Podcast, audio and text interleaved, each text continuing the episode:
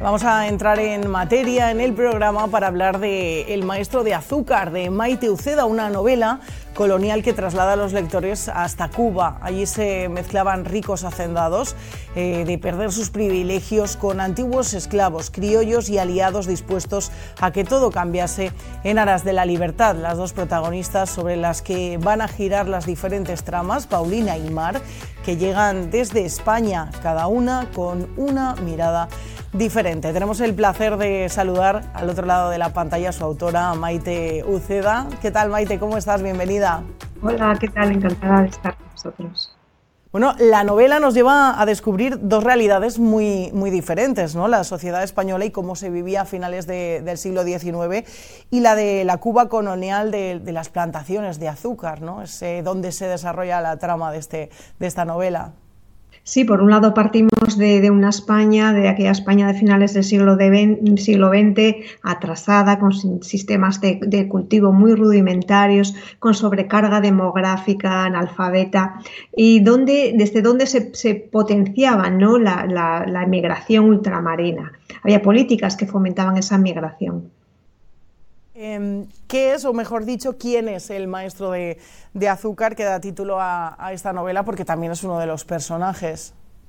Sí, el maestro de azúcar era eh, la persona encargada de fabricar el, grado, el grano de azúcar más extraordinario, ¿no? Y lo hacían utilizando um, básicamente los sentidos. Eran unos personajes que en algunas culturas como la asiática tenían unas connotaciones eh, divinas, ¿no? Porque utilizaban las, manos eh, para coger el grano, lo acercaban al oído y así ellos determinaban el grado de pureza que tenía ese grano todo lo que pasa en esta novela lo descubrimos a través de los ojos de, sus protagonistas, de Mari y de Paulina. Háblanos sobre ellas, porque tienen una vida muy diferente cada una. Claro, son, proceden del mismo pueblo, pero tienen una vida muy distinta. Por ejemplo, Mar, es la hija del médico del pueblo, de, Colombres, es una mujer instruida, culta, que, bueno, que tiene un sentido de la justicia social muy arraigado. Y, por otro lado tenemos a Paulina, que es una joven de origen muy humilde, que es viuda, campesina y analfabeta.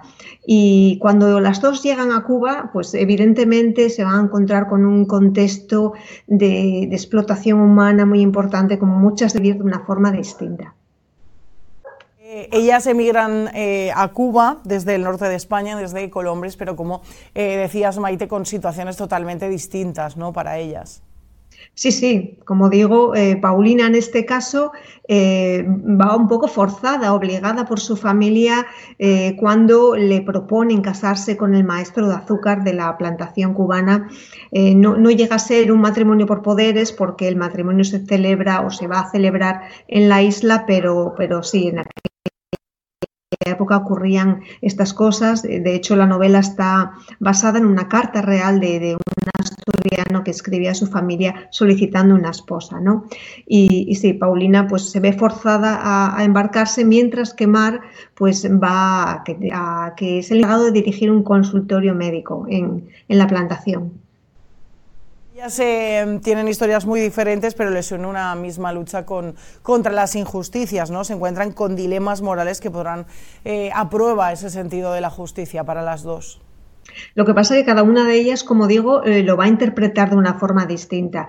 Eh, Mark es una mujer culta, que, bueno, que, su padre la ha instruido en, el ámbito de la medicina porque ella tiene una gran vocación, pero ha nacido en una época en la que las mujeres no podían matricularse de forma oficial en la universidad, no le queda más remedio que, ejercer de su ayudante, ¿no? Y, su padre le ha enseñado pues esos valores de preservar la vida por encima de todo. Sin embargo, Paulina, pues no, no tiene esas vivencias ni ese desarrollo personal que tiene Mar por eso digo que las dos se van a enfrentar de forma distinta. Una va a intentar luchar contra las desigualdades y proteger la vida o las vidas de las personas por encima de todo y la otra lo va a aceptar como, bueno, como parte del sistema. ¿Cómo has trabajado, Maite, la documentación de esta novela para situarnos también en ese lugar y en ese punto de la historia tan concreto? Pues la documentación de este tipo de novelas yo la abordo desde dos fases, ¿no? Por un lado, uno se tiene que hacer con el contexto histórico primeramente, ¿no? Cuando uno eh, eh, pues ya lo controla más o menos bien, eh, pues pasa ya a, la ambientación. Es distinto hacerse con el contexto histórico a luego plasmar la ambientación de la novela, que es la parte más difícil. Hacer que los lectores transiten por ese, por ese momento, por ese contexto, como si estuvieran allí ser capaces de vivir ¿no? la situación de, sus protagonistas. En la novela vemos eh, mujeres que viven la misma realidad desde sus diferentes circunstancias. Tenemos a Solita, por ejemplo, que nos va a dar mucha ternura, pero también tenemos por contra a Frisia, ¿no? que es una patrona despiadada que no muestra ni un ápice ¿no? de humanidad. Frisia es la antagonista y bueno, ha tenido una vida muy difícil también desde la infancia, lo que pasa que ella en vez de, coger esa maldad que ella ha recibido y, reflejarla pues con, pinceladas de bondad, pues hace todo lo contrario, refleja como un espejo toda la maldad que, a ella pues que ella ha recibido cuando, cuando era pequeña.